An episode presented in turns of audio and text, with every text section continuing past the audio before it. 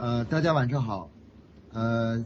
今天呢，我们这个周四的微信讲堂又开始了啊。今天呢，我选择了一个关于人力资源方面的一个很重要的主题，呃，关于这个就是呃招聘啊，招聘和面试。大家知道，这个在我们的这个工作中啊，这个现在这个招聘和面试工作啊，是发生的频率是比较高的啊。很多企业呢，经常呢，几乎是每个月。都要进行这个招聘和面试的工作，所以说呢，我们这个主题呢，对于很多企业来说都是比较实用的一个主题。所以说呢，今天呢，我就给大家来介绍一下，就是，呃，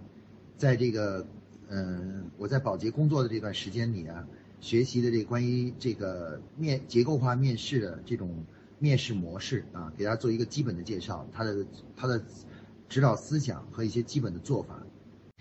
呃，首先呢，我们要再谈一个什么问题呢？首先谈一下关于企业的面试的类型啊，因为在一个企业中啊，这个面试呢，它这个一个基本的指导思想就是要招到一个合适的人啊，招到一个合适的人。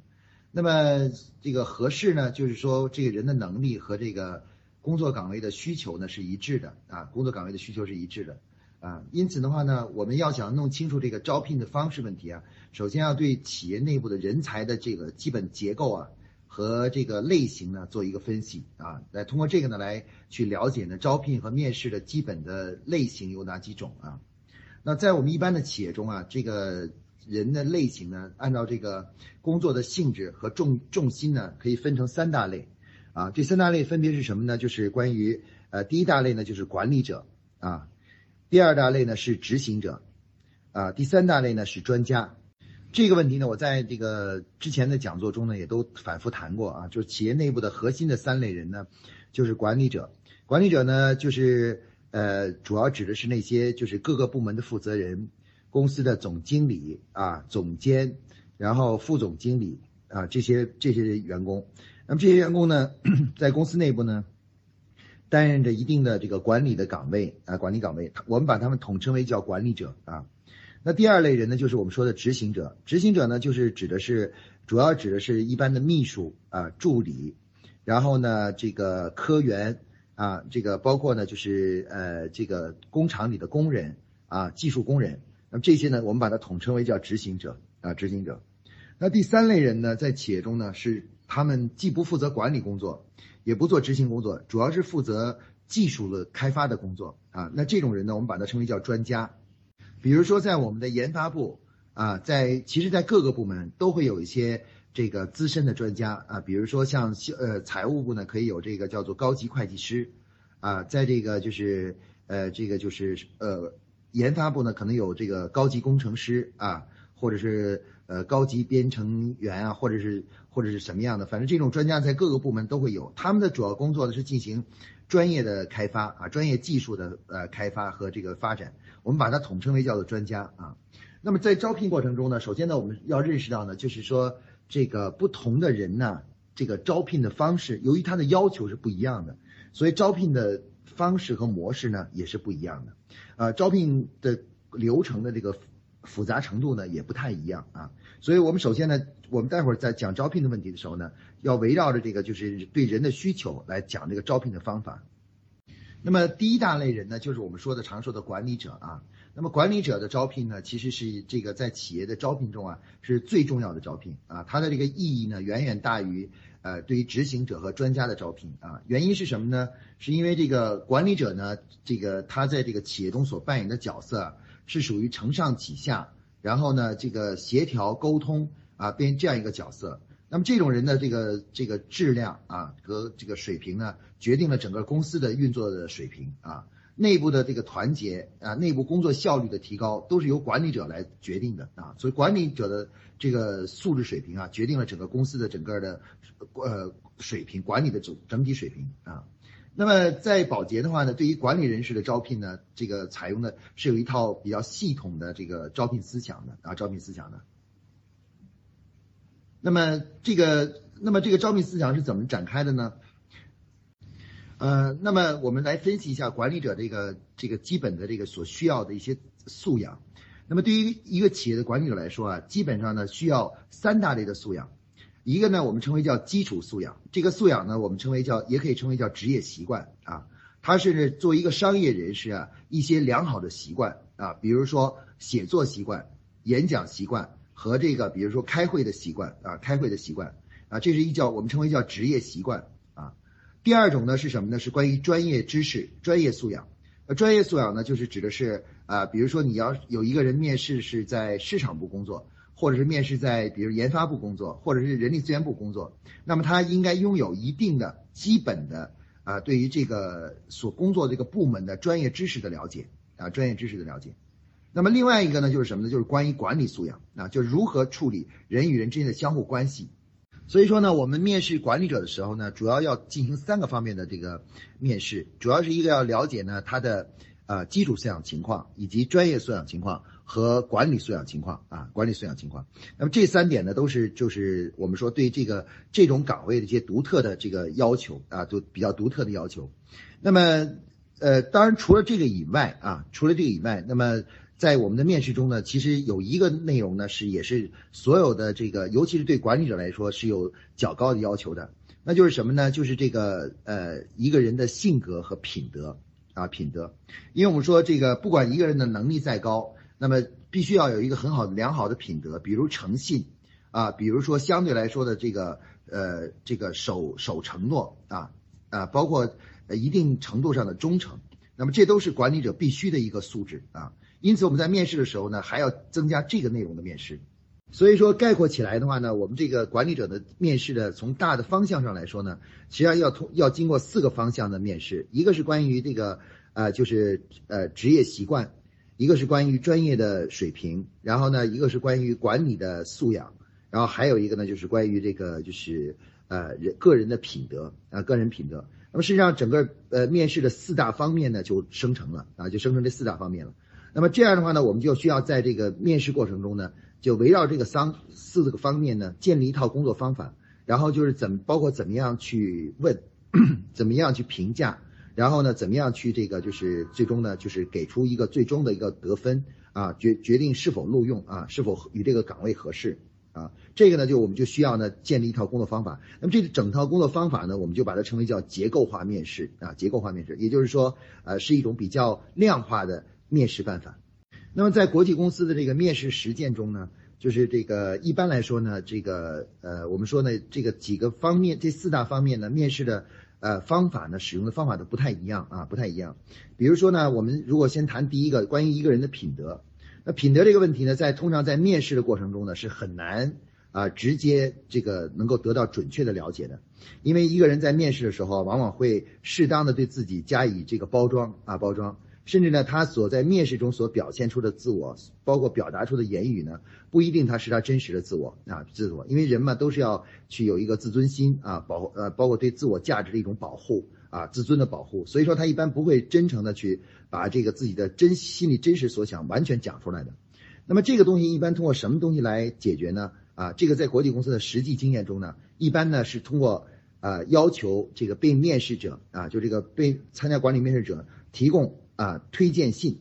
那么，如果是面试的是一个有工作经验的人，比如在其他公司有工作经验的人，一般来说呢，我们会要求他提供让在原有的工作单位或者他的一些比较有诚信的、有有这个这个一定的这个身份的朋友啊，就是呃或者是师长帮他呢写这个推荐信啊，推荐信。那一比较严格的国际公司呢，是通过至少三封这个推荐信啊。通过三封推荐信呢，来去了解这个人的这个品德情况啊。大家可能会说了，说这个三封推荐信可能也许是他，比如说是这个就是呃就是我们说的这个呃，比如说是他写好了，然后求别人去签字啊，这种就可以，反正有一些弄虚作假的做法吧。呃，但是呢，一般来说的话呢，就是啊这个我其实推荐信本身最重要的是看他是不是能找到这样的一些有这个影响力的人帮他来签字啊签字。那么如果能找到的话呢，就说明呢他呢这个人缘还是不错的，这个人还是不错。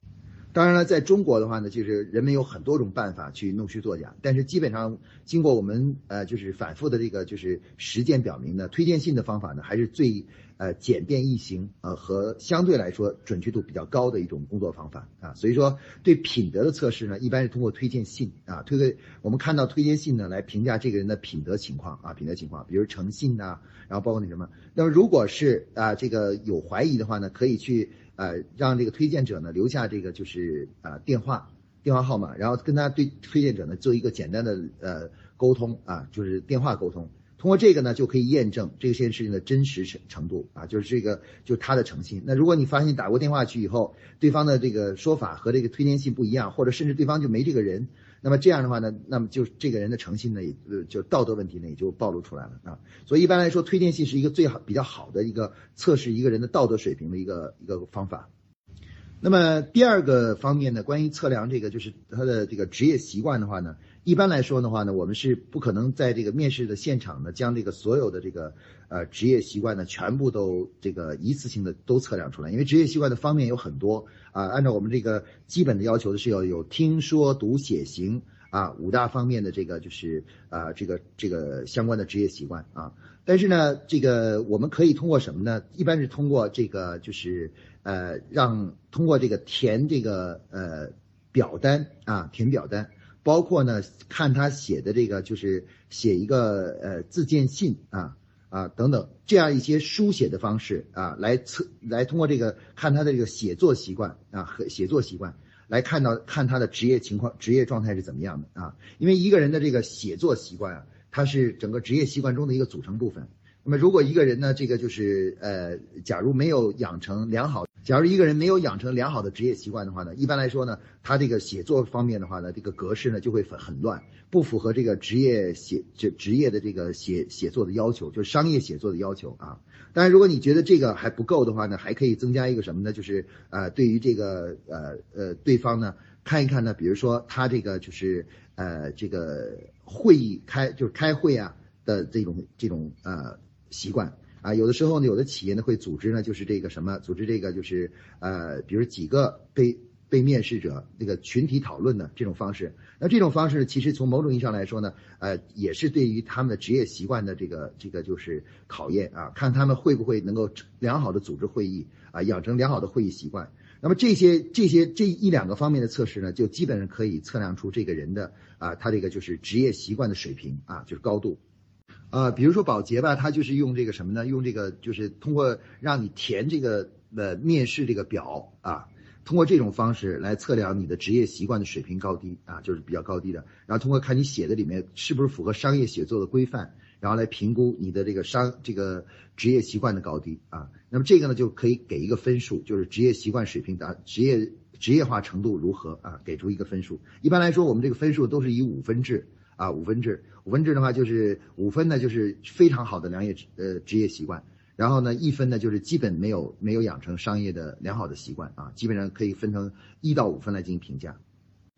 啊，那么第三个方面呢是关于什么呢？关于专业领域的这个专业知识的这种考量啊。那么其实我们说对于专业知识的考量呢，其实是一个呃非常就是呃就是呃。不太容易做的，因为各个部门的专业知识情况都不同，而且一般来说，每一个部门的涉及到的专业知识的面儿啊是比较多的，涉及很多项的专业知识啊。那么一般来说，我们怎么样去这个就是考量一个人的这个就是呃呃专业水平呢？最好的办法呢，我们说呢，谈谈到专业问题呢，基本上呢，我们对专业的定义来说呢，就是从三个方面来考量。第一个呢，就是对理论的。对这个这个某一个工作的啊，他的理论思想或者就是说一些模型的认识啊，比如说有一个人面试广告广告部的这个广告经理，那么你对他专业的考量呢，第一要先谈谈啊这个广告的目的啊意义啊，怎么样才能做得更好啊？先从理论层面对广告进行一个论述，然后呢，这个第二个专业方面的要求呢，就是说我们说的方法论啊方法论。方法论呢，可以说的直白一点，就是什么呢？就是流程啊，让他简述一下某一项工作的基本的操作步骤和流程是什么啊。那么通过这个流程的讲解呢，就可以看到他这个是不是有一个很好的方法论的指导啊，方法论的指导。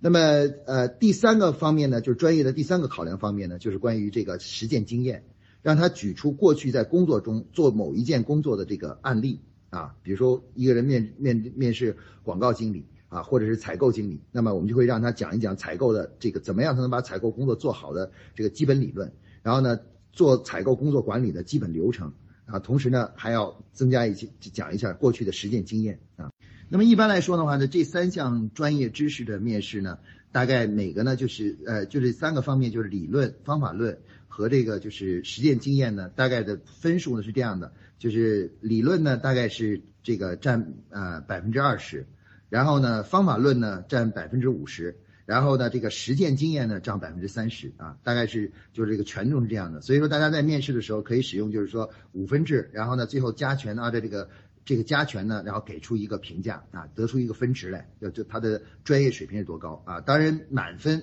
就是这个五分，满分的五分，那就是所有的都是得到五分了啊。当然呢，呃，如果要是呃其他分数呢，会就是可能有四分啊、三分，这个各种情况都可能出现啊。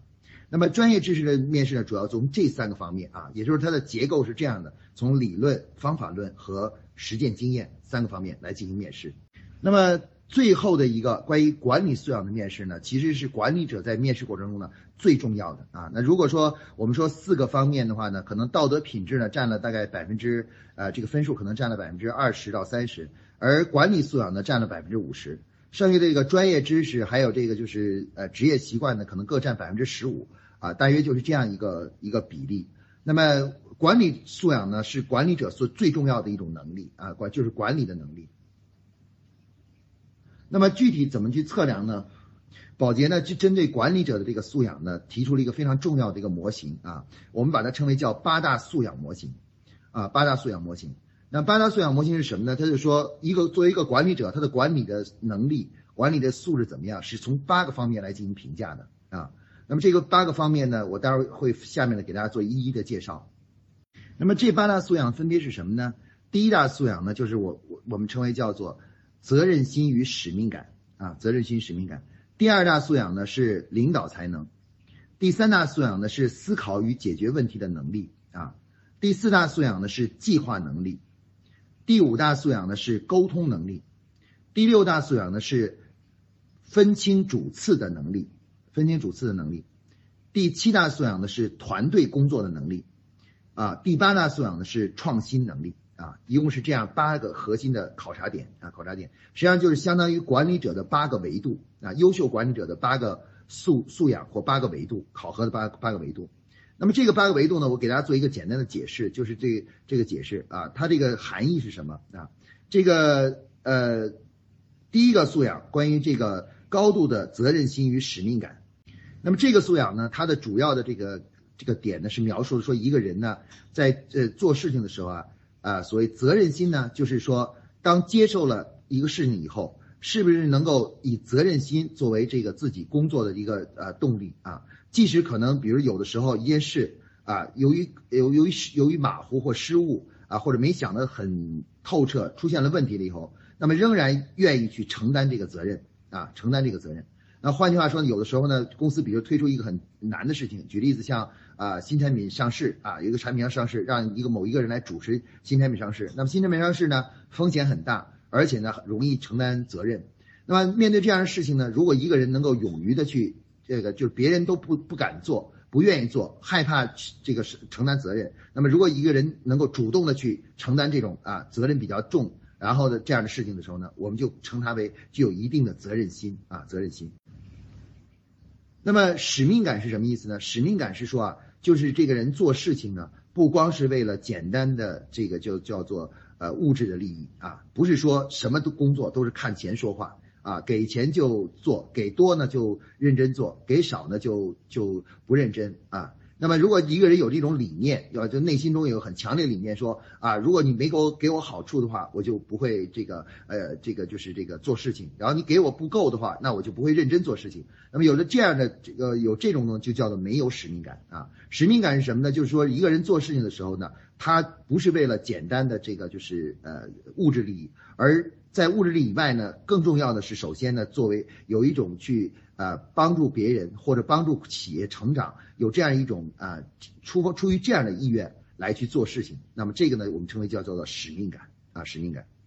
责任心和使命感呢是管理素养中的第一第一点，也是最重要的一点啊，它的权重呢是一，然后呢，这个它呢，这个在我们面试的过程中呢是排在第一位的。那如果我们发现一个人啊。平常遇到艰难的事情呢，就逃避开，或者是那个就是做事情呢都是向前看的话呢，那么这个这样的人呢，就这一点的这个分数就会打得很低啊，就很低。然后如果这一点分数很低呢，其实其他的也就不用再看了。就如果太低的，比如说这个人打到一分的话，啊五分里面打到一分的话，那基本上这个这。这其他的那个素养点就不用问了，因为这是管理者的第一条，也是最重要的一条啊。如果这个没有责任心和没有使命感的人的话呢，是不可能做好管理者的啊，就非常难啊。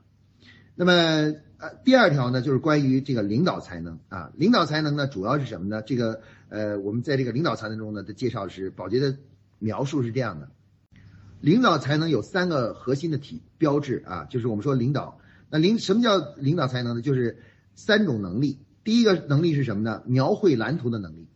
就是帮助别人去描绘啊，就是当带着一帮人去做事情的时候，他有一种呢，就是用语言，用各种方式向大家描绘未来的蓝图和远景的这样的一个这样一个能力啊，激起大家的这种啊向往啊向往的能力，这是领导才能的第一点啊。那么第二点是什么呢？叫做激发热情，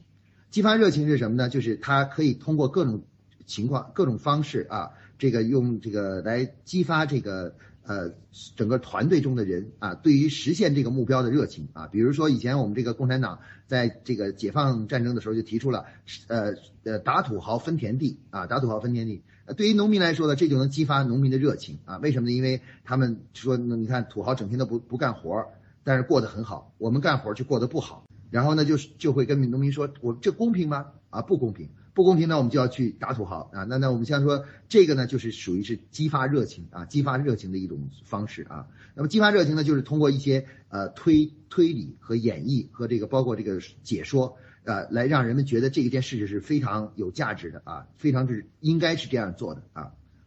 那么第三个领导才能的标志是什么呢？就是这个传授方法啊，在描绘了蓝图以后，然后呢把热情吊起来以后。然后呢，下一第三个呢是什么呢？就是呃能能够啊把怎么样去达成目标的方法传授给团队的成员，告诉他们说怎么弄，怎么做这个事情才能够达到预期的目目的。那么这个就是我们对于领导才能的定义啊，就是你有这三个基本点，那就说明你是一个有领导才能的人啊，领导才能的人啊。那么第三个是什么呢？是关于我们称为叫思考与解决问题的能力啊。那么思考解决问题能力呢？思考与解决问题的能力呢是什么呢？它包含两个层面啊。第一个呢就是思维啊，也就是我们说的智商啊。就思考问题呢很有逻辑啊，很理性啊，在推理的时候呢很严密。那么这个呢是我们说的就是第一个就是思考与解决问题的第一点就是思考能力啊。那么为什么后面还要加一个解决问题的能力呢？那么因为生活中啊有些人呢这个思考呢是很严密，想东西呢也想得很好。但是呢，就缺乏呢与实践结合的能力，也就是说，这种人呢很难做到知行合一啊。就是他一个东西，他可以弄得很清楚，但是呢，他他一到实践中呢，去去实践的时候呢，就会缺乏这种实践能力，甚至有的人呢会恐惧去实践啊。那我们古代的时候呢，把这种人就称为叫纸上谈兵啊，只能纸上谈兵。所以说呢，我们说的这个思考与解决问题的能力，他这种考量呢，是从哪里考量呢？是从这个就是。不仅有严密的理性的思考推理模式，啊？很高的智商，而且呢，他还能够把自己思考这个东西呢，在实践中呢加以去检验，啊，检验啊，他能够把他这个思考的这个成果，包括他的知识，转化成什么呢？转化成实践中的行动啊，行为啊，也就是知和行能够连起来。那么这个呢，我们就称为叫什么呢？叫做有较强的思考与解决问题的能力啊，解决问题能力。那么第。呃，我们讲到这第四个呢是什么呢？是关于这个呃呃，就是我们说的叫计划能力啊，计划能力。那么计划能力呢是什么呢？就是说呃一个人呢这个习惯中呢，他有一个很好的习惯，就是任何事情呢，先在做之前呢，都要先在书面上做一个基本的计划啊，作为一个基本的计划。然后呢，再开始呢执行活动啊，而不是什么呢？就是啊，随便脑子里想一想，然后呢，没有完整的对整体进行一个思考，思考之后就开始行动啊。我们说计划呢是什么东西呢？计划就是在做一件事情之前，比较系统和完整的对整个事情的前前后后的过程呢，经过认真思考啊，然后呢，对每一个步骤呢进行认真思考之后，进行了认真的排布。和这个这个关关于方法论的探讨之后而生成的这样一个东西，那么这个东西最大的特点就是在于什么呢？就是他在没做事情之前呢，他能站在整体，围绕着目标，整体的思考这件事情该怎么做啊？呃，把每个步骤和细节和连接呢想得清楚。那没有计划性的人呢是什么呢？就是说他们思考做一件事情的时候呢，往往一开始的时候只想了一点点，想开个头就开始动手了，然后在做的过程中呢，遇到问题呢再临时去想办法去应付啊。那这种人呢，就是我们说的没有计划性的人。那么，呃，第五点呢，是我们说的这个叫做呃呃沟通能力啊。那么沟通能力呢，是管理者的一个非常重要的能力之一啊。那么沟通能力是怎么来体现出呢？怎么能体现出一个人有很强的沟通能力和没有很强的沟通能力呢？沟通能力的体现呢，主要是通过什么呢？主要是通过这个就是呃，我们说两个重要的这个就是呃方面来去看的啊。我们概括为叫做什么呢？第一个叫做呃叫做换位思考啊，换位思考。什么叫换位思考呢？就是一个良好的沟通者呢，总是能够把自己呢。跟沟通者的这个位置呢，能够兑换，能够亲自去体会一下沟通者的那种那种位置和那种角色，他的感受和体会啊，体会啊，这个而不是什么呢？而不是完全忽略对方的这个呃这个心情、心理状况和或者说这个实际状况，而直接把自己的观点强加给别人。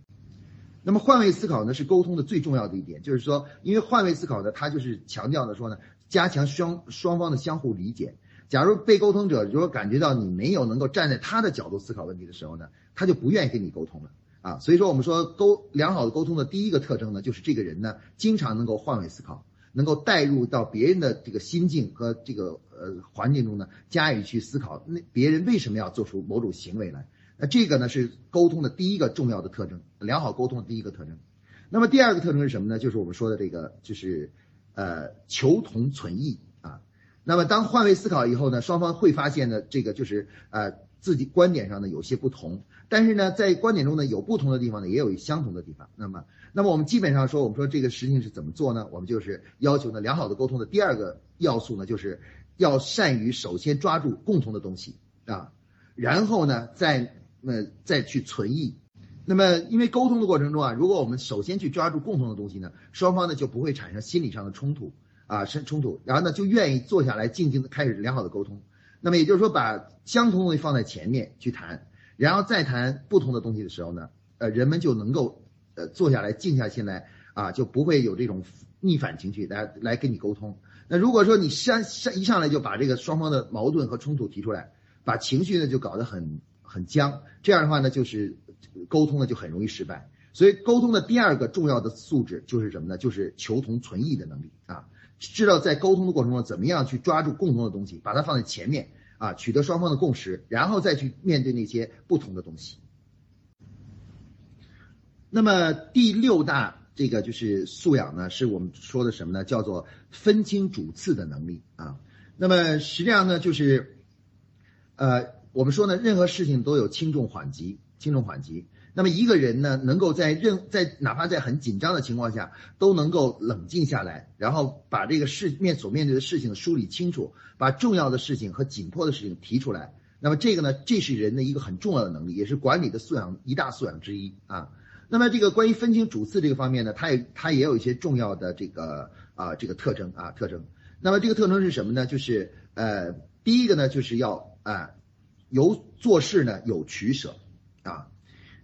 一般来说呢，这个一个人呢，如如果有追求完美主义的这种倾向的话呢，往往做事呢就没有取舍。完美主义的思想就是把不管重要的不重要的，只要是有用的，都要去就要就都要做。那么分清主次的这个事情的第二个，第一个呢，就是刚才我们说的，就是不能有完美主义倾向啊。任何有完美主义的倾向呢，往往是在分清主次这个方面呢，就是这个就是怎么说呢，就是呃。都会存在一些问题啊。那么第二个呢，就是什么呢？就是主动的进行进进行放弃啊。那么一个真正这个分清主次的人呢，总是告不是先思考应该做什么，而是先说哪些事情是不要做的，可以不做的，暂时放弃的啊。那么这种良好的习惯呢，对于我们工作和生活中呢都特别重要啊。我们生活中有很多人呢，就是做事情呢老是无法抓住事情的这个就是重要和次要啊，包括紧急的和那什么东西。所以说做事情呢就经常是效率很低啊。呃，做了很忙的忙了半天，没有抓住重点，那么这样的话工作效率就很低。所以管理者呢，这个这个素养中第六大素养呢，就明确的提出了啊，分清主次是管理者的一个很重要的素养。所以我们在面试的时候呢，其实看呢，就是一个是是不是有完美主义倾向，第二个呢，就是说在他举所举的工作事例中呢，是否能够每做每件事情的时候呢，能够首先把这些不次要的东西就剥离出去啊，留下一些主要的事情来去解决。那么这些呢，都可以证明他是有这个分清主次的能力的啊。然后呢，这个呃第七大素养是什么呢？第七大素养就是我们说的团队工作能力啊。所谓的团队工作能力呢，是是是什么含义呢？就是呃，事实上，我们说上次我们讲团队呃精神的时候，团队文化的时候，我们谈到了团队一个最大特征呢，就是人和人之间呢是有分工，而且互补啊互补。那么一个人有团队工作经验的人呢，最重要的一个特质呢，就是什么呢？他能包容比自己弱的人，啊，他愿意和不如自己的人进行工作啊，一起工作。这是一个很重要的一个特征啊！我们说团队精神的一很重要一点，就是一个人可以和比自和比自己能力弱和在某方面能力弱的人去工作啊，这是一个很重要的特征。那么第二第二个呢，就是特征是什么呢？就是他比较善于发现这个和自己工作的在一起的人的这个身上的优点啊，即使在某些能力上不如他，但是他也能够主动的。发现他们身上哪些地方比自己强啊，比自己强一些啊，可能是呃作为或者对自己来说是一个很好的互补啊。那也就是说，善于发现他人身上的优点和特性啊特征的这样一个呃习惯，就是一个有团队精神的习惯啊。那么基本上我们可以用这两点，一个是呢就是什么呢？能包容弱者啊，包容比自己差的人，愿意和他们一起去工作。另外一点呢，就是善于发现他人身上的优势和优点。那么这个呢，是我们在判断团队精神的时候呢，两个比较明显的判断的判断的标志啊，判断的标志。那最后一个呢，就是关于创新能力啊，创新能力。那么创新能力呢，其实主要是指的什么呢？就是呃，第一呢是一个人呢面对创新的态度啊，什么意思呢？因为有些人呢，有些管理者呢，就是这个由于各种性格的原因造成的，就是他们不愿意面对新的东西，觉得新的东西总是容易出出问题、出乱子。最喜欢的就是什么都不变啊，一直保持原状啊。那么这种保守的，就是呃这种呃这种习惯呢，就是反对创新的。所以说，我们判断创新一个人是否有创新能力，第一个标准就是什么呢？就是一个人对于变化啊，对于这个变化的这种态度啊，他到底是认为是这个世界呢，这个不断的应该改善提升呢，还是说啊最好保持不变啊，保持稳定啊？那么我们通过很多事例呢，可以看到这一点。那么还有创新的另外一点呢，还有一点是什么呢？就是创新呢，呃，很重要的一点是什么呢？对创新的理解啊，有的人呢，其实对创新呢有错误的理解，认为创新呢就是完全崭新的东西啊，要不就不改，要改就是革命性的。那么这个这种错误的理解呢，使使得创新能力呢也会有所就有所降低。所以我们判断他呃对于创新的理解呢也是非常重要的。比如说他能够经常能够。把一些旧的东西进行重新的组合，然后来进行创新。那么这个呢，就提示了这个人呢具有一定的创新的这个素质啊，创新的素质，因为他已经正确的理解了创新的含义。然后呢，通过对旧的东西的重新组合，来真正呃创造出新的东西出来。所以说呢，我们说这个呢就是判断创新这个素养的一个很重要的方式啊。好，讲到这里呢，我们八大素养的基本介绍给大家介绍完了。那么具体怎么测量这八大素养呢？那八大素养的测试方法呢？它这个结构面试呢，就是啊有一套呃基本的工作方法。首先呢，这个这个八大素养呢，分别呢都有权重啊。前三个素养呢是的权重是一，权重是一。然后呢，后三个呢就是一二三是一，权重是一。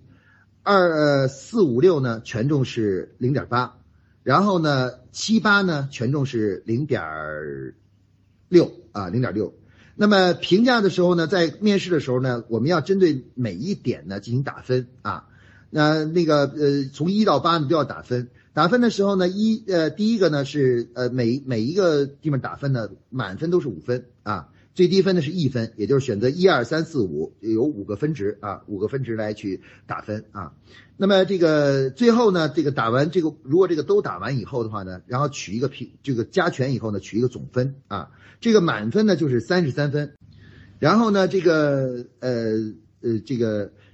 我们的这个基本标准是什么呢？就是说，如果面试成绩啊能够超过这个半数啊，就是三十三分的一半，也就是说，差不多就是呃十七分或者十六分啊，达到这个，我们就认为什么呢？这个人呢就具有很比较好的成为一个管理者的潜质啊，就是说，就是作为管理者的能够承担这个管理岗位啊。当然，如果你这个面试，假如你这次面试的是一位总监的话。那么对这个要求的分数就会更高啊，他要要求要超过二十分以上啊，就是大家面试完的这个成绩要超过二十分才能够就是承担这个总监。那如果你面试的是一位总经理的话，那么这个管理素质呢要达到将近，比如说二十五分以上才能够成为一位总经理啊，成为一个总经理啊，反正是管理的你面试的级别越高呢，他这个对管理这个分数的要求呢就越高。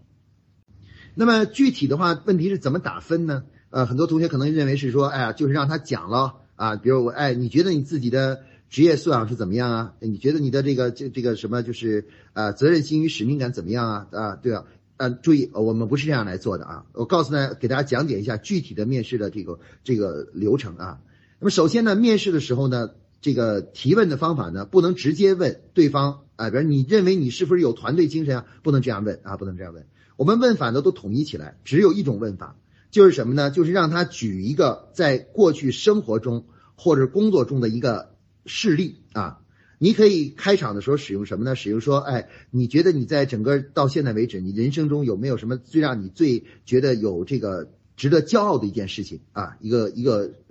工作或生活的案例，给我们讲一下啊啊。那么在我们整个面试中呢，问法就是一种啊，就是问这个，你请你举一个。过去生活与工作中的案例，并详细的来讲解一下。那么就他呢可能会找他生活中的一个案例，比如有一个面试者说啊，我曾经组织过一次很成功的这个就是这个呃，比如说一次呃这个呃新产品上市活动啊上市活动。那么你会怎么呢？你就会呃让他去讲介绍一下这个整个这个故事，把这故事仔细讲一下啊。那么讲的过程中呢，面试者就是面试官呢会反复的追问细节啊，去。去追问这整个做这个事的细节，包括当时他为什么要这样做的一些想法啊，一些想法。那么为什么要追问这个东西呢？啊，注意啊，我们这个追问的过程中，就是要在追问的过程中去发现刚才咱们提到的八大素养中的很多特征啊，特征。比如说，在这个呃，被面试者呢提到了说啊，我呢在这个这个，比如做一个啊。我组织那在那家公司里面组织这个做这个新产品上市的过程过程中呢，这个啊，我当时呢这个就一个产品方向啊，结果那个呃产生了这个开始又产生了分歧，然后呢啊，你就会马上追问啊，那那当当时你是怎么样去对待这个分歧的呢？啊，比如说你是怎么样跟你的有分歧的这个人去沟通呢？啊，哎，我们来通过这个看看他当时是怎么沟通的啊。比如说，他可能会说：“我先，我首先了解了对方的设想是怎么样设想，然后呢，我把他的设想拿来呢看一看呢，这个他的设想的这个比较好的那个方面是哪里，你知道吧？然后呢，我再向他介绍一下我这个这个设想的好的方面哪里。然后我们首先把我们共同的点找出来，然后呢，另外有些不同点呢，我们看看呢怎么样可以采用一种折中的办法，或者是论证一下哪一个更好。当你在面试中呢发现了这样一个呃故事的这个情节的时候呢？这时候呢，你就将在这个就是刚才我们说的这个沟通的那个，就第四大素养沟通那里，用画正字的方法画一道，啊，如果你到时候在在后面的沟通中又发现同样的这种啊，比如换位思考啊，这个求同存异的这样一这这这样一些情节的话，那你就可以再画一道啊，再画一道。那么呃，如果呢你再发现了，你就画正字，反正就一路画下去啊。那么，按照我们的规范是什么呢？就是我们在这个让他讲这个故事的过程中呢，不断在这故事中呢，通过追问细节，去发现他在这个就是呃这个过去的生活中的这个就是这个做事的这个就是这个刚才那个素质点啊，素质的表现啊，去寻找那素质表现，寻找到哪一个，就在哪一项下画一个画一道。那么一个人，当你面试完了以后呢？你就会发现，当他举了三个案例的时候呢，由于你在认真听、追问细节的话，你会发现，在这八大素养中呢，有的可能是画了三道，有的画了四道啊，有的画了五道，有的可能只画了一道啊，画了一道。那我们这规范来说呢，就说这个五道啊，即就是这个就是呃，应该说是这样的，五道、四道和五道啊，这个五条线以上的，那么这个呢都是给就是可以给五分啊，给五分。那么这个三条线到四条线呢，可以考考虑给四分啊，考考虑给四分。然后呢，两条线呢到三条线呢给三分啊，然后呢一条线到两条线呢给两分啊，如果没有的话就给一分啊，给一分。那我们打分的方式呢就是这样的啊。这种面试呢，它是基于一种很重要的理论，这个理论叫什么呢？就是 see the future from the past 啊，从过去看未来啊。我们是通过分析一个人过去的生活或工作中的这个这个就是他的习惯啊，或者他的素呃体现出的表现来。推测他未来，呃，推测他对未来的这种表现啊，所以我们英文中呢叫做 see the future from the past，从过去看未来啊。这种面试方法呢是已经被证明是最有效的一种探，就是探寻一个人的能力和这个素质的一种方式啊。所以管理的八大素养呢就必须要这样做啊。那么实际面试中呢比较严谨的面试方法是什么呢？就是用这种统一的方式，让三个不同的人对一个面被面试者呢分别进行打分。啊，打完分以后呢，三个人再坐在一起讨论啊。比如说，呃，可能分数会有所不同。比如说，有 A 面试官呢，可能是在计划能力上画了三道，而 B 面试官呢，在计划能力上只画了两道。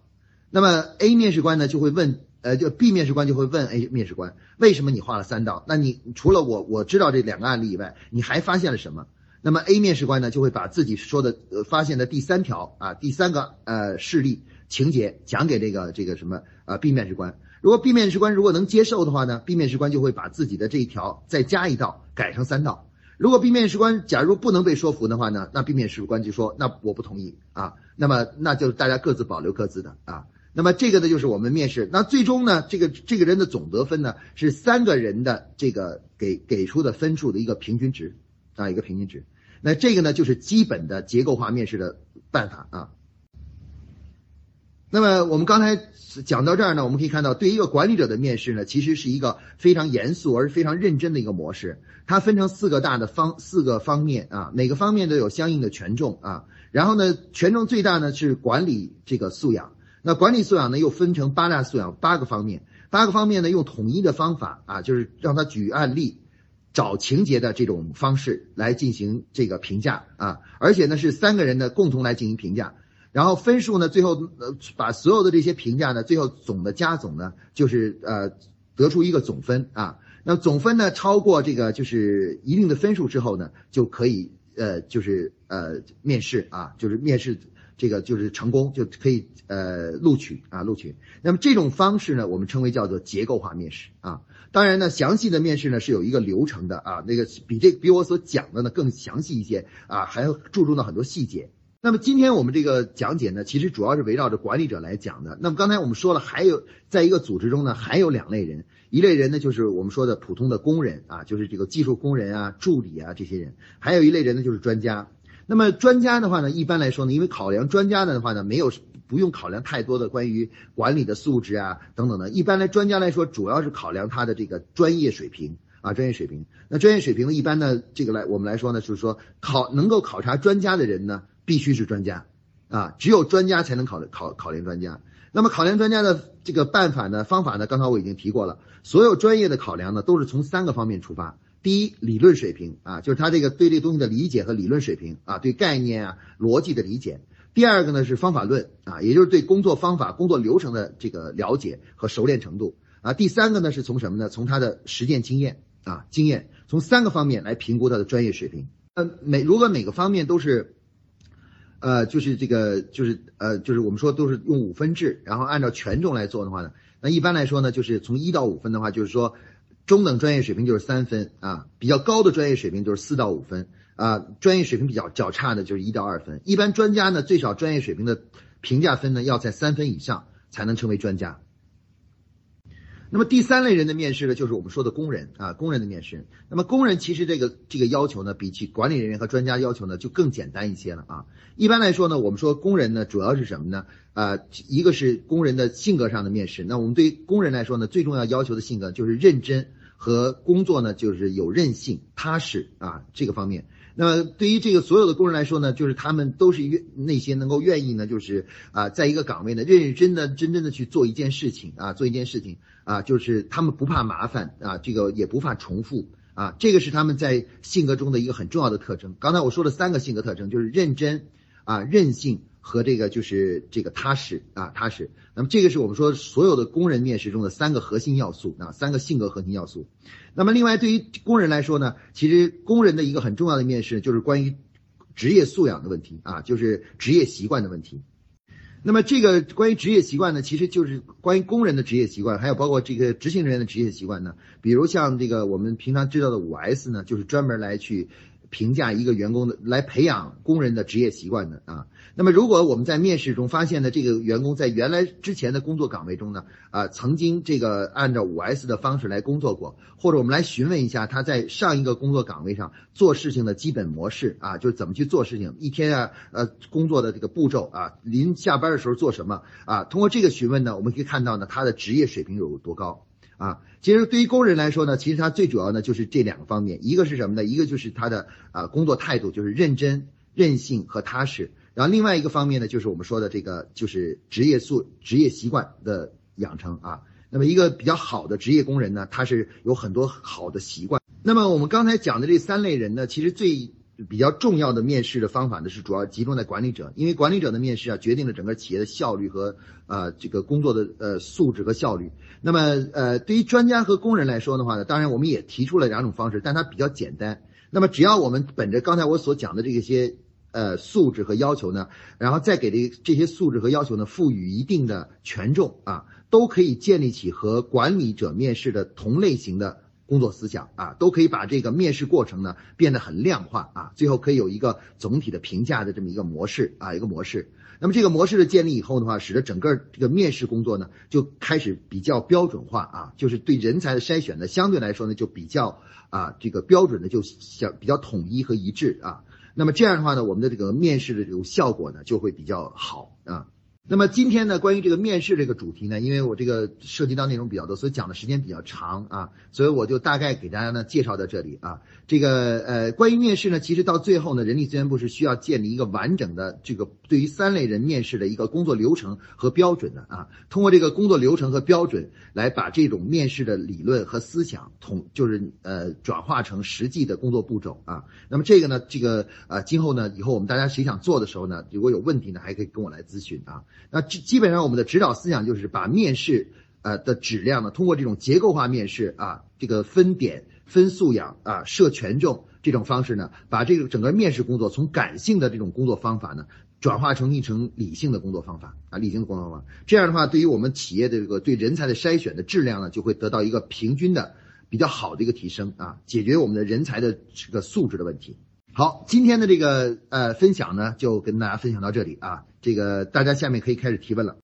呃，这个刚刚刚才芳草同学提了一个问题，就是说有没有输出机？到到目前确实还没有输出机啊。不过这也是一个很好的主意。那也许以后我就这个呢，可以给大家写一本书啊，这个作为以后的一个系统化的参考啊，系统化参考。现在目前还没有。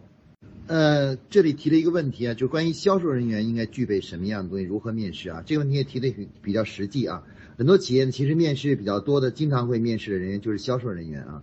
那我们说，首先呢，你要定义一下，你面试的是一个销售这个领域的管理人员，还是一个执行人员啊？那么管理人员使用的方法呢，跟刚才我们这个前面谈的这个管理人员面试的方法是一样的。换句话说，是管理人员的面试呢是不分部门的，面试的标准都是几乎是一样的，只是对专业领域呢，啊，专业知识方面呢，这这个面试呢稍有不同。但是对于管理素养的面试的方法呢，都是一样的啊，因为我们认为呢，管理人员的总的来说是通用的，可以用于不同的领域和岗位的啊。那么这个基本上的话呢，呃，这个呃，所以说他的面试方法是一样的。那么如果你面试的是一个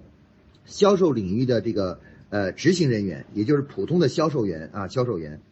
那么这个要求呢，和我们的这个刚才那个这个就是呃。说的这个执行人员的这个素质呢，都是一样的。那么对于销售人员来说呢，第一个就是什么呢？刚才我们说的认真，然后第二个呢就是什么呢？就是这个呃做事情有韧性啊，因为销售人员需要很强的韧性才能够去做好销售工作。第二呢就是踏实啊，不浮躁啊，就是讲呃这个踏实。啊，这样的话才能服务好自个儿的客户，才能真正的把销售工作做好啊。那么这这三个这个性格特征呢，是这个面试的时候一定要注就注重的啊，就是通过考通过一些事例来考量一下他的认真程度、踏实程度和韧性，做韧韧性。然后另外呢，就是还有一个就是职业素养。刚才我说的职业素养，职业素养呢就是什么呢？就是啊一些好的职业习惯啊，比如说对于客户呢能够良好的进行记录啊，包括跟客户沟通完了以后能进行总结分析，像这样的一些良好的职业习惯呢，它的情况呢是我们面试的一个很重要的重点。那么执行人员的这这个这个职业习惯呢，是按照工厂有工人的职业习惯，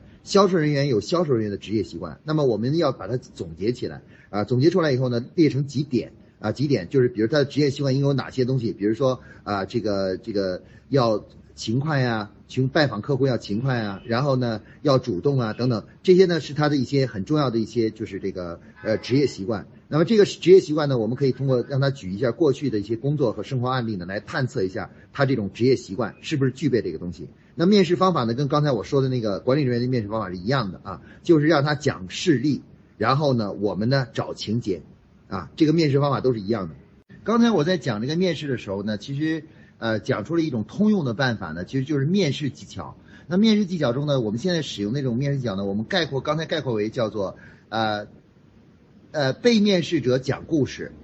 面试官呢找情节啊，找自己想要的听的情节啊，然后根据找到情节的多少来。对他的某些方面的素质进行评价，那这个是一个很通用、很有效的一种就是面试方法啊，面试方法。那么，因为如果你采用其他面试方法的话呢，也很难就是了解到人们的真实的这种情况啊，就对这个真实的这种呃这种呃这个性格特征啊，包括习惯再加以了解。所以，最好的办法就是让他讲故事，然后呢，你去找情节，然后找自个儿想要的情节，根据情节的多少来判断这种素质的强还是弱啊。所以，大家可以仔细揣摩一下。这个这个理念啊，这种理陈飞同学这个建议很好啊，就是呃，未来呢会我们我到时候如果是安排的话，可能会专门安排一个比较长的时间进行这个关于这个呃甄选面试的这个这个呃练习培养啊。当然，咱今天这个呃微信这个课呢，这个因为时间比较短。所以只能呢把这个核心理念、核心的一些工作技巧呢跟大家做一个介绍。那要想完整掌握这个东西呢，确实需要呃进行一个实践的体验啊。那么这个培训呢，我们把它称为叫做面试官培训啊，就是专门培养面试官的。那保洁公司呢，一般是每所有的人呢要想参加呃当面试官的话呢，都要经过。面试官培训和考核啊，这个是必须的啊！要想成为一个优秀的面试官，必须经过面试考核。其中考核中呢，就包含了你刚才所提的这个实操演练，然后这个包括就是模拟面试等这种方式，然后最终呢来保证这个这个面试官的这个水平和质量。呃，这个陈陈小姐提这个问题，关于这个价值观问题啊，就是除了这个呃背调呃背书啊书呃书面推荐信以外啊，呃当然还有一个办法啊，还有办法。那么首先呢，这个就是呃，你要想用这种办面试中来去呃考察一个人的价值观呢，其实最重要的，首先第一，你要先要把自己想要的价值观呢，先要列出来啊，列出来。一般来说，我们对于员工的最基本的价值观呢，就是第一是啊诚实，然后第二个是这个就是呃守信用啊，守信用有讲信用啊。然后呢，这个啊，其他的价值观，包括刚才我们说的工作踏实啊、认真啊，都是一种价值观啊，一种价值观。那么考察这个东西的办法呢，呃，如果你要想在面试中去考察的话呢，方法是一样的啊，仍然是让他举这个讲故事，讲过去自个儿生活工作中的故事。然后只不过呢，你要注意去呃抓那个情节，因为有些情节能反映出一个人的价值观啊。啊，比如我们举个例子，就是呃，假如有呃一个人讲在讲的过程中，他谈到了说，呃，我离开那个呃上一家企业是因为什么原因呢？因为这个啊这家企业不公平啊，这个呃这个这个老板总是把这个呃